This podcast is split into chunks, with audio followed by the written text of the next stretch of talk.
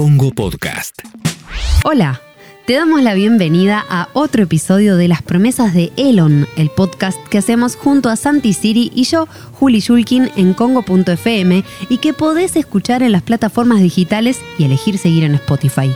Esta vez, tal vez escuches uno de los episodios más emocionantes porque el invitado impacta fuerte en nuestro corazón. Hablamos con Agustín Ferrando, uruguayo, creador de Tiranos Temblad, un enorme canal de YouTube que lanzó en 2012. Es realizador audiovisual, tiene una película documental sobre la vela puerca, muchos mashups, cortos en Cartoon Network y mucho más.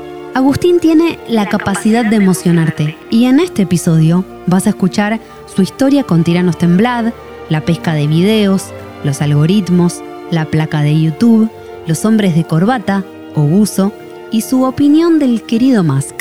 Que lo disfrutes.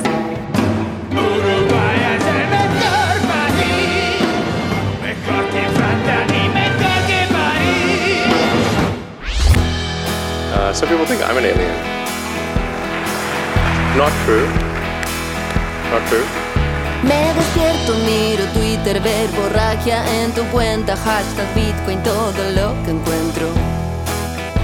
Y tu corazón de níquel viaja en falcón a mis sentimientos, pero no creas que esto habla de vos. Tampoco es Clubhouse, tampoco es Clubhouse, pero viene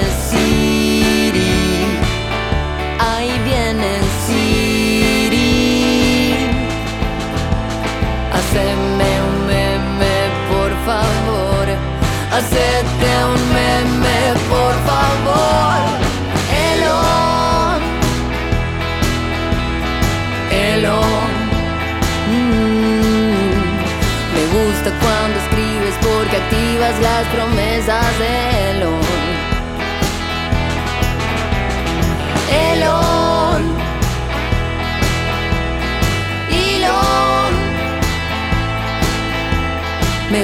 cuando callas porque activas las promesas de Elon. Bueno, bienvenidos a otra emisión de las promesas de Elon. Eh, acá Santi Siri hablándoles eh, junto a Juli Shulkin. Eh, y hoy tenemos un invitado que yo soy fan desde hace muchos años. Eh, sigilosamente, eh, meticulosamente he visto cada uno de sus videos. Si sale un video nuevo de él, yo freno todo y simplemente me siento a disfrutar. Para mí es uno de los grandes poetas eh, de la posmodernidad o de la post-posmodernidad.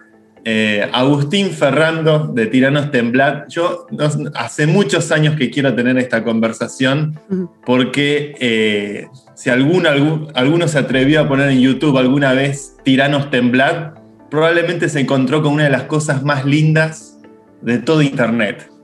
Este, Agustín, ¿cómo estás? Bueno, ahora después de esta presentación, imagínate cómo estoy. Me quedo corto la vista. ¿eh? No, y también aprovecho para agradecerte porque es cierto que sos de los que me sigue desde cemento, ¿no? Que podemos decirlo también, ¿no? De, las- de mis primeros pasitos ahí en YouTube. Este, y te agradezco, aprovecho para agradecerte la buena onda.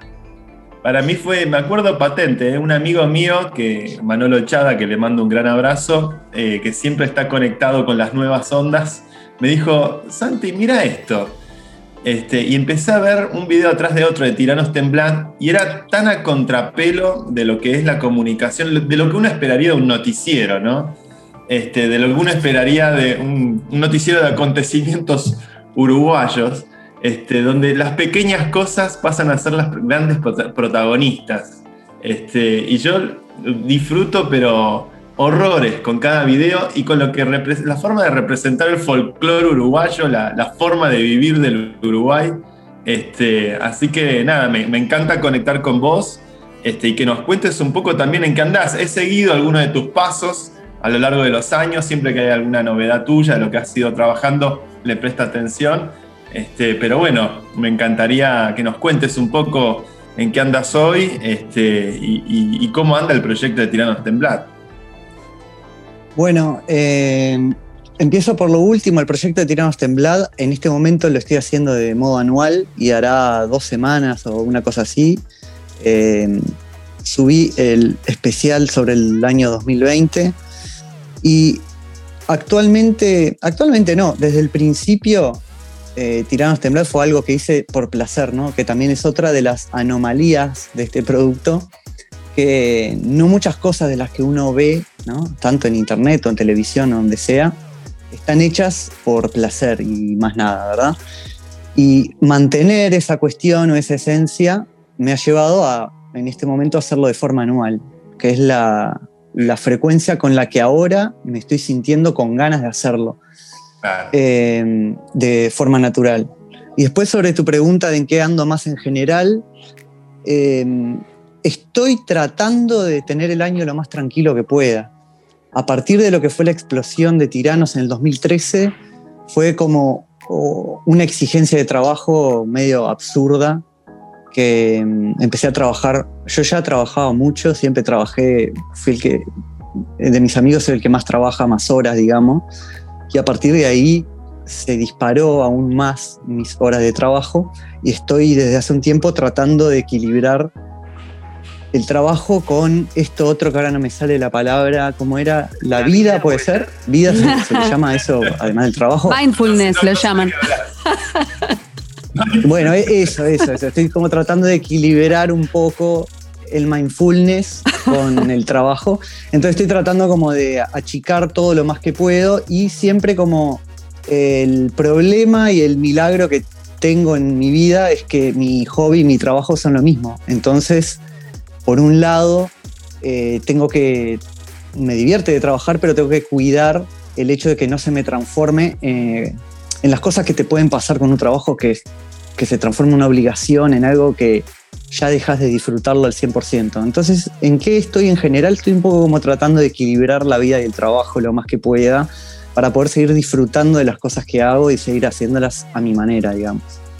Hermoso. Eh, Agustín, me quiero hermanar con las palabras de Santi, porque me pasa algo parecido. Para mí, Tiranos Temblad fue, un- algo que me unió mucho eh, con mi pareja, que sigue siendo la misma, eh, y con mis amigos. O sea, como que, mm, como que fue decirnos, viste el último episodio, no sé, como reunirte a la mesa a ver esos minutos. Eh, por lo tanto, eh, también es muy emocionante eh, esta conversación con vos. Eh, y pensaba, viendo entrevistas tuyas, ¿qué sucedió durante todos estos años en el momento de la pesca de videos y cómo fue cambiando el motor de búsqueda de Google para vos? Que estos algoritmos son bastante malditos a veces, ¿no? Como que juegan un poco con nuestros Sí. sentimientos. ¿Qué ¿Cuál es tu pasó? versión del terraplanismo que te alimenta YouTube? Mira, es todo un tema y tal vez eh, esta sea la, la- la última pregunta de esta charla porque vamos a estar hablando una hora. Pero voy a tratar de resumirla. En sí vengo tratando de ca- cabalgar el algoritmo lo más que puedo durante todos estos años, pero es impresionante la cantidad de cambios que ha habido. Te pongo un ejemplo, cuando yo empecé en el 2013, eh, los canales tenían país. O sea, vos podías saber de qué país fue subido algo. Entonces, te pongo un ejemplo. Yo encontraba un video eh, que el título era Untitled 14 y que vos veías de repente una oveja haciendo algo en un campo, en el cual vos no tenías ninguna referencia de dónde era eso, porque vos estabas viendo pasto y una oveja, pero podías ir al home del canal y ver que era de Uruguay o de Argentina o, de donde fuera. Esa fue de las primeras cosas que perdí, por ejemplo. En un momento sacaron el país, ya no puedes saber la, la nacionalidad del, del titular del canal, digamos. Y como ese obstáculo, eh, he tenido un montón de obstáculos. Pero lo bueno es que eh, yo fui fanático de YouTube desde que salió y estoy cabalgando el algoritmo con fines de entretenimiento personal desde que apareció. Y lo sigo haciendo. Entonces en un momento fue simplemente aplicar a eso, aplicar esas lógicas a lo que estaba haciendo. Y les voy a poner un ejemplo. La clave para buscar en YouTube, para un programa como el que yo hago, es buscar todos los días. Es la única forma de que el Ah. algoritmo te muestre el 100% de lo que se sube con la palabra Uruguay o con la palabra Montevideo o con la palabra que sea que utilizo para buscar. La única forma de yo poder ver el 100% de lo que se sube es buscando Today. lo que en el, cuando pones search en los settings, tenés que ir y poner today. Ahí lo que lográs es no solo que te muestre todo, sino que también si vos insistís en, el scroll, que eso también es muy importante, ¿no? Ir hasta el final, no quedarte obviamente en la, en la selección que te hace el algoritmo, sino ir hasta el final. Ahí no solo tenés todo lo que se subió con la palabra Uruguay, sino que también el algoritmo vieron que asocia un poco. Entonces de repente un video que no tiene título y que no tiene la palabra Uruguay en la descripción, igual te lo muestra porque de repente ese canal subió otra cosa con la palabra Uruguay o algo comentó con la palabra Uruguay. Entonces la única forma de realmente sacarle jugo a la búsqueda es buscar de forma diaria. Pero lo que ha de hoy, sucedido, ¿Estás mirando todos los días un poquito? trato de hacerlo de noche antes de acostarme todos los días, Wow. eh, pero ahora no lo hago con la... Por ejemplo, a partir del 2013 hasta el 2019 lo hice todos los días de mi vida, mínimo una hora dedicada a la pesca en YouTube, que es uno de los trabajos más este, complejos, porque además, ¿qué pasa? Me, me- pasaba que de repente venía tarde a casa de algo, un cumpleaños, de lo que sea, y tenía que ponerme a hacerlo, porque yo sé que si no lo hago ese día, no, nunca más voy a ver alguno de los videos, que de hecho yo, mi tesoro, lo que yo estoy buscando, es ese video que no tiene reproducciones y que es una maravilla. Eso es lo que yo estoy buscando. A mí no me es. Si yo encuentro un video que es una maravilla y ya superó las 100, las 1000 reproducciones, no te voy a decir que no lo bajo, lo bajo, lo, lo mantengo. Pero no es lo que yo estoy buscando. No me siento bien. ¿Cada Encontré lo que cuánto estaba te buscando. encontrás ese diamante escondido? Mira, tengo la sensación de que todos los días hay un diamante. Entonces, como que no puedo dejar de buscar hasta que siento que encontré el diamante de ese día. Bien. Digo, lo que tenía para encontrar hoy era esto. El tema es que del 2013 a esta parte, YouTube ha cambiado mucho también respecto de la relación del hombre de a pie. Es decir, la persona común de hace unos años grababa algo y se lo quería compartir a la familia incluso, o, o quería compartirlo al mundo, y la primera opción para video era YouTube. Lamentablemente hoy Claro. no es la primera opción para video. De hecho, te diría que para eh, compartirlo intrafamiliar se utiliza de repente WhatsApp. ¿no? Claro. Este, para compartirlo al mundo, de repente lo suben a Instagram o lo suben a Twitter. Entonces eso también hizo que la cantidad de material casero de YouTube bajara mucho, lo cual es una pena, ¿verdad? ¿Has tenido alguna plaquita, reconocimiento de, de YouTube? Viste que hacen esas cosas. Eh, y también, eh, ya cuántas veces te han preguntado por la monetización. Creo que ya podemos saber la respuesta, pero siempre interesa eh, develar esas cosas y derribar algunas fantasías.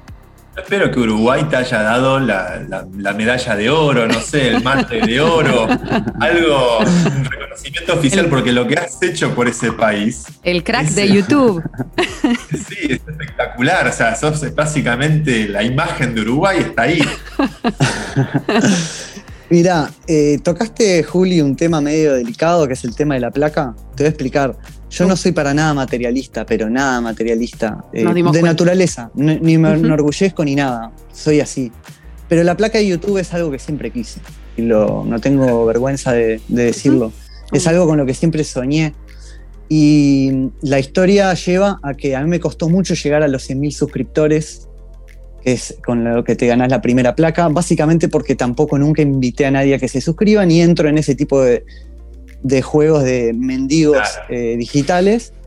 Y bueno, mi sorpresa fue de cuando llegué a los 100.000 y entré a, a reclamar la placa que me dijera, no, usted no está, usted no está en, no sé cómo, cómo, cómo decía, pero no, no, no hay placa por usted. No está en el, pa- en el patrón. Eh, Qué botón. Exactamente. Sí, bueno, la situación actual hoy es esa, ¿no? Me desilusioné bastante y no, Mm. tampoco quiero insistir ni nada. Yo no, tampoco voy a ir a golpearle la puerta. Yo pensé que si vos llegabas a ese número, pues se te habilita una opción, reclamar la placa. Yo pensé que iba, iba a ser algo. Corresponde. Obvio. Yo no, no pensé que me estaba pasando por encima de ninguna regla ni nada. Pero parece que sí, porque cuando haces clic te dice no, usted no. Eso punto A. Punto B. eh, el tema de la monetización, básicamente. Eh, no lo hice por esto que les decía de que eh, para mí el hacer videos es un hobby y un trabajo. Y yo en ese momento ya trabajaba del audiovisual hace muchos años y estaba bastante frustrado en, mi interior, digamos, con el tipo de trabajo que estaba haciendo y con que sentía que por ese camino no estaba, no estaba yendo a ningún lado que me fuera a hacer feliz. Entonces empecé a hacer tir- tiranos y otros proyectos como esos lugares donde yo hacía lo que quería y donde me aseguraba mi felicidad. Entonces decía, bueno, yo voy a trabajar que, que es para pagar el alquiler y a pagar internet y ese tipo de cosas, pero tengo que tener un lugar donde me asegure mi felicidad personal, porque no me servía tampoco pagar las cuentas y estar frustrado con el universo. Entonces, eh, un poco al principio fue proteger eso, ¿no? Como que si agregaba plata, ya iba a empezar a ver eh, otras exigencias de, no Claro. sé, de tengo que hacerlo todas las semanas.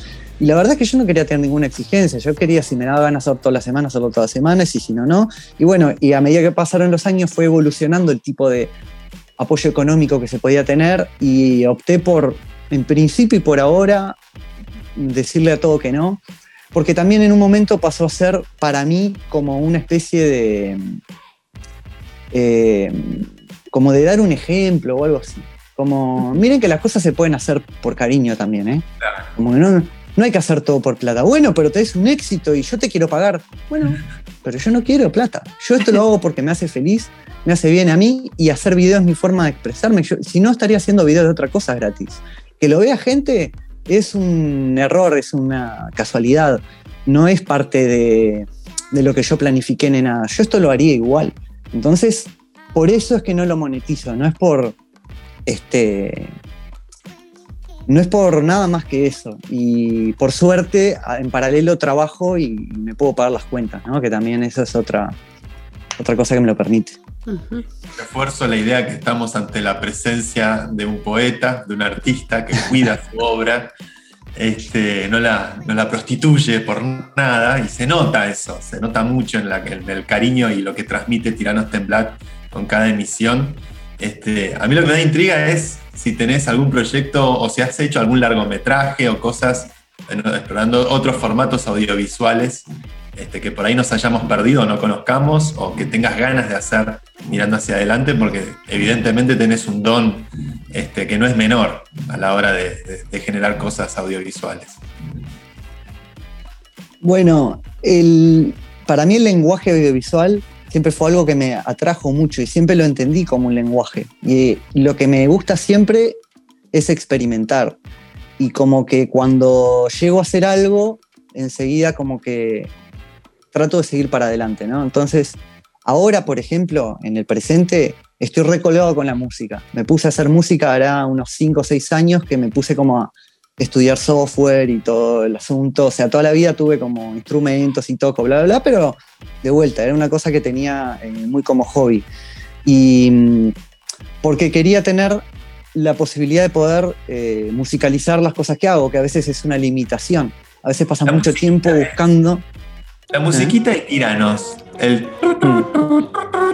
¿De dónde la sacaste? ¿De dónde salió eso? Bueno, eso es eh, la introducción de unos noticieros que había acá en Uruguay que se llamaba. No sé si ustedes conocían sucesos argentinos. Sí, sí, pero, pero por mirarlo en YouTube también. Claro. Ahí va. Bueno, existía el Uruguay al día, que era eh, lo mismo, el sucesos argentinos, pero de Uruguay, que tenía una versión rara del himno, de la cual yo saqué un fragmento que es ese y lo manipulé un poco. De hecho, está mi voz haciendo. tu, turu, tu, turu, tu, turu, Bueno, el Y crack que- de la semana. El crack de la de semana. la semana. Sí, en este último episodio, de hecho, hay tres o cuatro fragmentos de- de- del episodio que están musicalizados, porque lo que me pasa muchas veces es que, por ejemplo, el, el segmento donde pasan unos satélites por el cielo y la gente no sabía si eran satélites o qué era, yo tenía muy claro en la cabeza la música que quería y estuve cinco minutos buscándola y dije, bueno, la hago, porque si es más fácil a veces hacerla. Entonces, a mí lo que, o sea, más que hacer largometrajes y eso, lo que a mí me encanta el audiovisual y siempre me gustó, y por la razón que me tiré para este lado y no para la música, por ejemplo, que fue otra de mis eh, inquietudes más de chico, es que yo sentía que en la música ya había mucha historia. Y el audiovisual sentía que se estaba construyendo. Entonces, una frase que a mí siempre odié era el, el está todo inventado, está todo inventado. ¿Sabes cuántas veces escuché está todo inventado? No, había, no hay cosa que me deprima más que esa frase. Y la verdad es que en el audiovisual yo me daba cuenta que no estaba todo inventado. Y cuando quise acordar, yo terminé la facultad de, de estudiar eh, comunicación y dos años después empezó YouTube. O sea que yo ya estaba con las preparaciones eh, profesionales y cambió el juego por completo frente a mis ojos. Y el está todo inventado quedó eh, claro y a la vista que no era real, que se, ha- se había redefinido el juego de una manera. Y como pasó con YouTube en los últimos años, se ha redefinido pila de veces. Y a mí lo que me encanta es eso, manejar el lenguaje audiovisual sin muchos este, géneros de los cuales me ato y como que voy buscando cosas. Eh, ahora en estos días hice un experimento, está muy bueno, que se va a publicar en, en poco, esta misma semana. Eh, mi primer experimento y, éxito, entre comillas, de internet fueron unos mashups que hacía, que son previos, o sea, cuando salió YouTube yo ya tenía videos para YouTube, que eso fue otra cosa loca.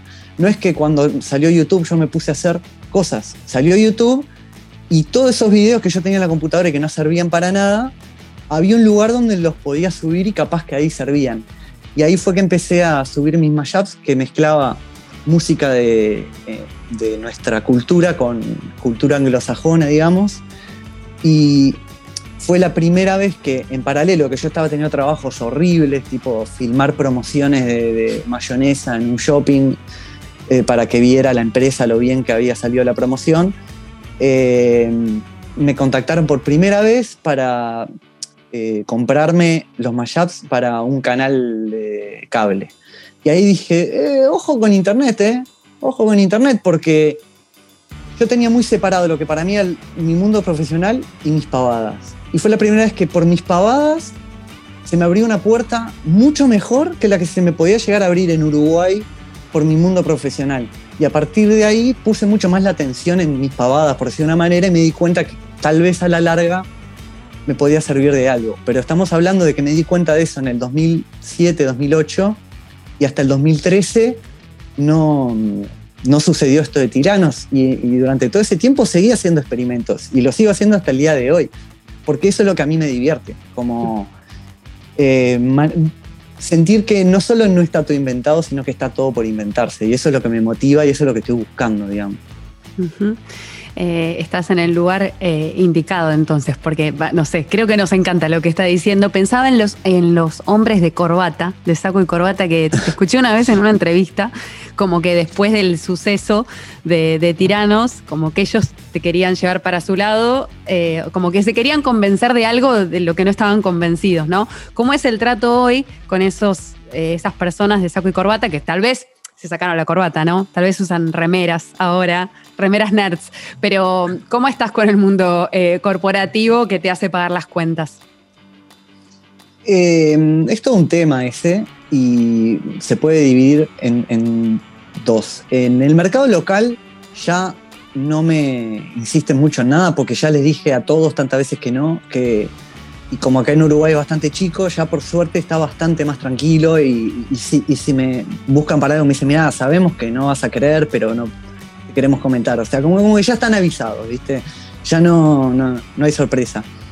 Y la verdad es que como bien decís, eh, por suerte, además de los hombres saco y corbata, están habiendo algunos jovencitos de, de buzos normales que, con los cuales me he llevado muy gratas sorpresas. Y, y bueno, desde hace ya seis temporadas estoy haciendo un programa en Cartoon Network que ah, en muchos niveles tiene un, manejo de empresa grande y encontramos un canal de diálogo en el cual yo soy absolutamente sincero, ellos también lo son, y hemos podido avanzar sin ningún tipo de eh, fricción de la más mínima. O sea, yo no tengo, en teoría no tengo nada en contra de ellos. El problema es que, esto que comentabas, que, que escuchaste una entrevista, es que ellos están acostumbrados a un mundo, o muchos de ellos, de los hombres de saco y corbata, los de más de la vieja escuela, estaban acostumbrados a un mundo que no existe más, donde ellos ponían las reglas, ¿no?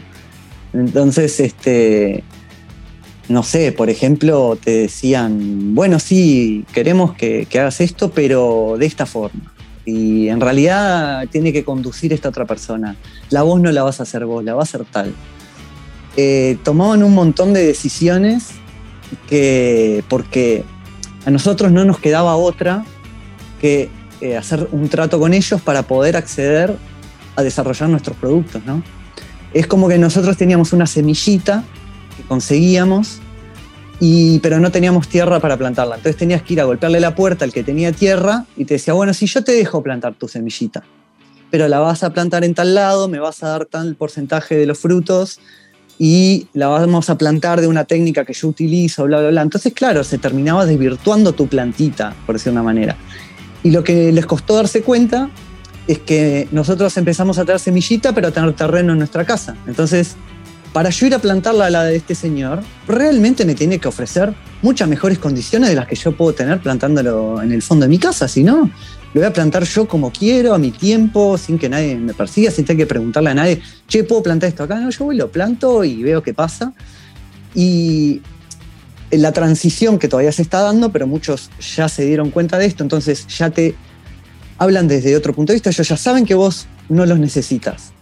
Que la única razón por las cuales vos podés llegar a ir a plantar a su lugar es que realmente te ofrezcan beneficios que a vos te sirvan. Si no, ¿por qué lo vas a hacer? Pero en esa transición sucedió mucho que era, che, no, queremos que vengas a plantar tu plantita acá. Bueno, a cambio de que, no, bueno, eh, venir a nuestro jardín te va a dar mucha notoriedad. Y no, no, no, no, no. Muchas gracias, pero esos cuentos de, espejitos de colores ya no estarían funcionando en nuestra era.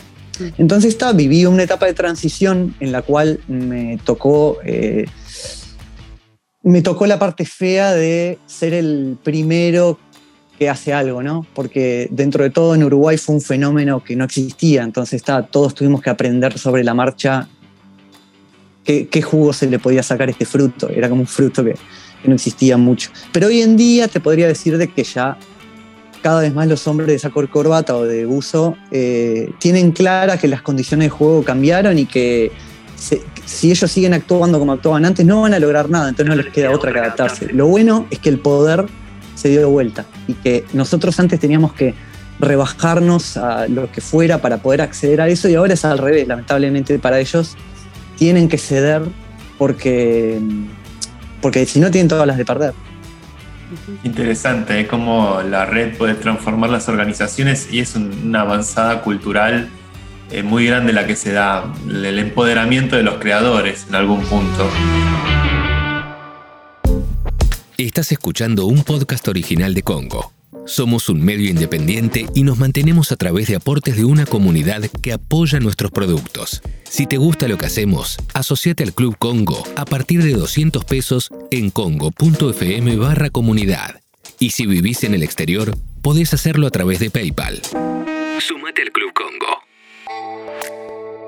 Yo te, quería preguntar, Agustín, ¿quiénes, ¿cuáles son tus influencias? O sea, ¿qué, dónde- cómo, lle- cómo llega, qué directores, qué músicos o, qué artistas te marcaron? Porque tenés un estilo que es muy único, muy uruguayo. Para mí yo ya lo asocio casi como un sinónimo, lo que haces con el Uruguay. Este, y me intriga mucho esas influencias que por ahí te marcaron de chico, de adolescente y que, y que por ahí eh, marcan tu estilo. Tengo, o sea, las podría dividir en dos. Por un lado están las influencias de eh, videos, películas, música, ¿no? Lo que sería de productos culturales. Y después están las influencias humanas. Y lo que yo te podría decir es que soy un gran collage de pequeñas influencias y tomo de muchísima gente un poquito. No, no siento que tenga una gran influencia en el sentido de que por ejemplo, cuando era chico, fui fanático de Michael Jackson. Tipo, extremo fanático de Michael Jackson. Después de él, nunca más fui fanático de nada. No viví nunca más el fanatismo, ¿viste? Pero sí, eh, o sea, soy fan más moderado de un montón de cosas y sí me encuentro muchas veces viendo algo escuchando a alguien que puede ser un familiar y decir, mira de dónde saqué esto era de él que saqué esto. Mirá vos, como que me sorprendo de las mínimas influencias que voy sacando de personas que ¿Te das conozco. Que es, posteriori de la influencia. A Sí. posteriori te diste Sí. cuenta que te- esa, inconscientemente habías tomado algo. Exactamente, ¿viste? Estás en un coso familiar, escuchando a un tío hablar y decir, mirá de dónde saqué responder ese tipo de preguntas de esta forma o, o- o usar este tipo de palabras. Eh, y si se tuviera que empezar a nombrar, bueno, Michael Jackson fue una influencia, también me influyó mucho desde el punto de vista de un tipo que estaba eh, muy despegado del resto y como, ¿qué, qué, qué le pasa a este ser? ¿Por qué es tan despegado? ¿Por qué baila tanto mejor que el resto, canta tanto mejor? ¿Por qué hace los videos tan distinto a los demás? Es como que siempre me gustó de él lo particular de su enfoque y lo despegado que estaba de los demás. Después Freddie Mercury me ha inspirado mucho. Eh, en materia audiovisual, South Park es algo que me ha gustado mucho. Eh, Seinfeld, si bien eh, me ha gustado mucho la serie, me influyó desde el punto de vista de que un verano me dediqué a analizar los guiones de Seinfeld. Tipo, veía un episodio y en una cuadernola iba escribiendo la historia de cada uno de los personajes como una columna, todo lo que iba haciendo Elaine, todo lo que iba haciendo tal y tal. Y al tercer Qué episodio jugador. entendí cómo se escribía Seinfeld, lo entendí y eso me sirvió Wow. muchísimo.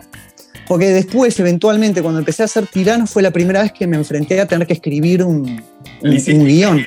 Reversa Seinfeld, Hice básicamente. ingeniería reversa. Exactamente. Cuando terminé de hacer Seinfeld, me puse con South Park, porque pasaba algo similar.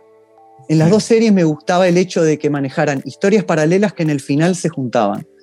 Y que vos, en un punto, ya después te dabas cuenta de que estas dos cosas que iban pasando por paralelo, en algún lugar se iban a juntar, ¿viste?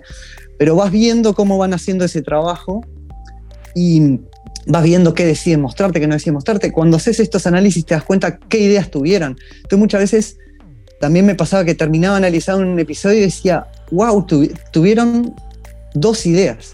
Con dos ideas hicieron todo este episodio. Entonces te dabas cuenta cómo vos de una idea podías sacar un montón de jugo y que después todas las partes graciosas o interesantes de un episodio, todas se, venían relacionadas a una misma idea. Entonces también el desglosar, el hacer esta ingeniería inversa, eh, me influyó desde el punto de vista de entender ciertas estructuras del lenguaje audiovisual que a mí siempre me, fascinaron. Siempre me fascinó el hecho de armar formatos, ¿viste? Entonces analizo muchos formatos y también te podría decir que Gran Hermano me ha influido, eh, los reality me han influido.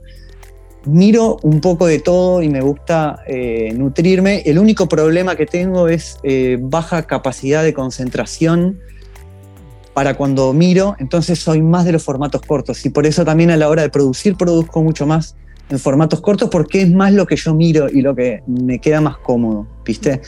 Con las películas me pasa que me gustan, eh, como todo lo audiovisual, pero siempre en las películas en un momento me aburro.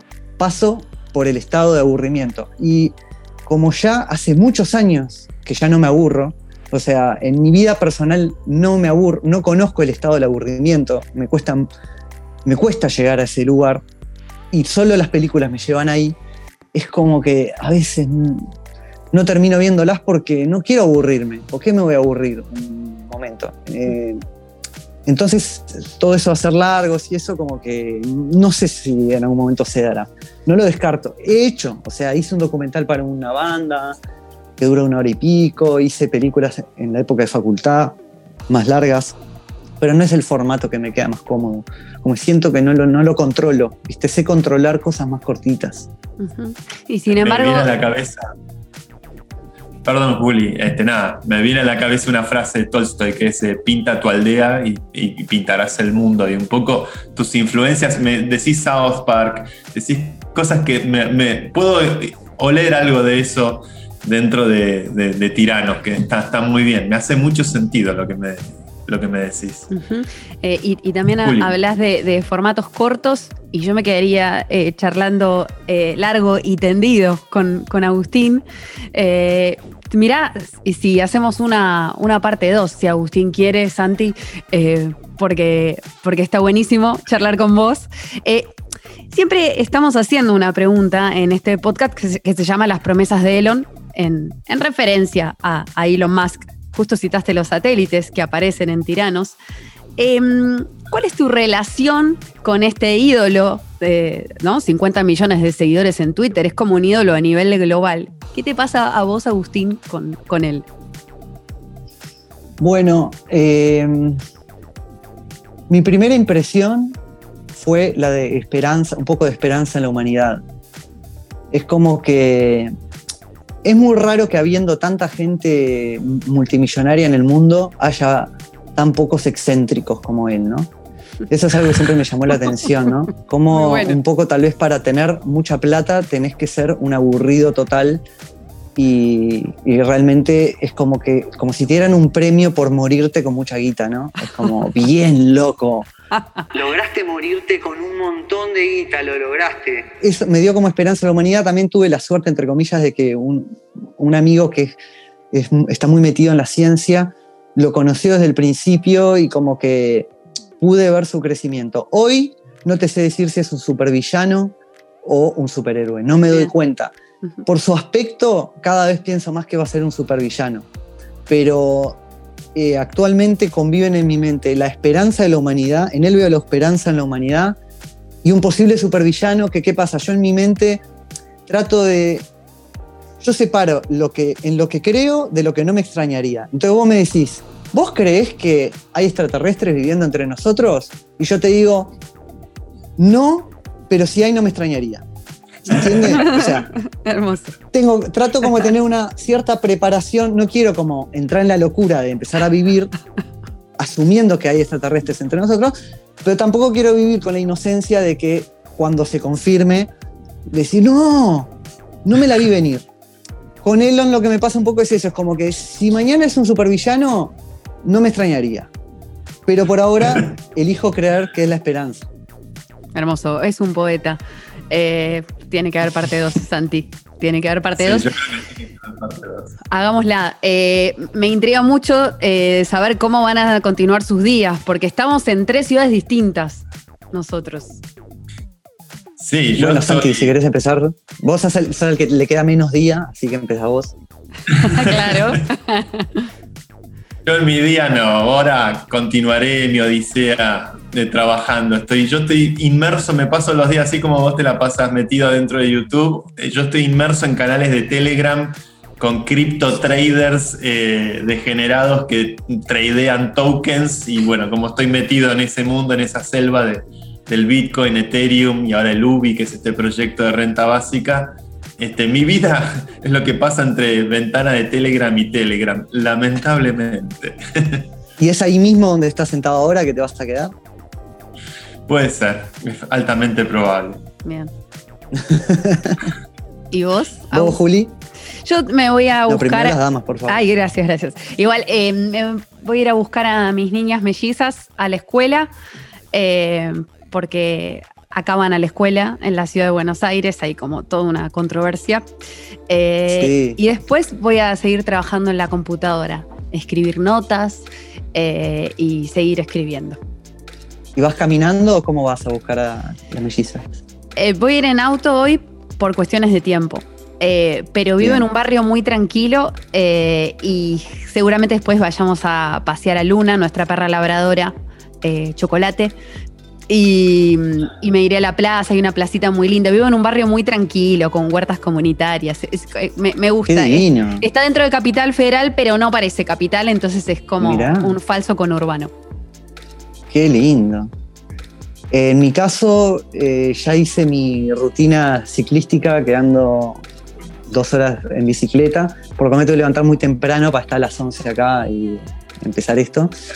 Y hoy tengo que trabajar en la promo para un especial de cartoon y después terminar un videito que estoy haciendo de pavada. O sea que esas son mis dos misiones. Y siempre me pongo como que si termino temprano tengo unas horas de pileta libre, que es ahí donde hago lo que se me canta. Y es como mi zanahoria que persigo como para apurarme y tratar de hacer el trabajo lo más rápido y efectivo que pueda y tener unas horitas antes de, de terminar el día. Hermoso. Bueno, un Estoy placer. corroborando, estoy corroborando algo y es que efectivamente Uruguay es el mejor. Uruguay es el mejor país. Gracias. Gracias Santi y Juli por todo lo que nos dan. Gracias a vos, Agustín.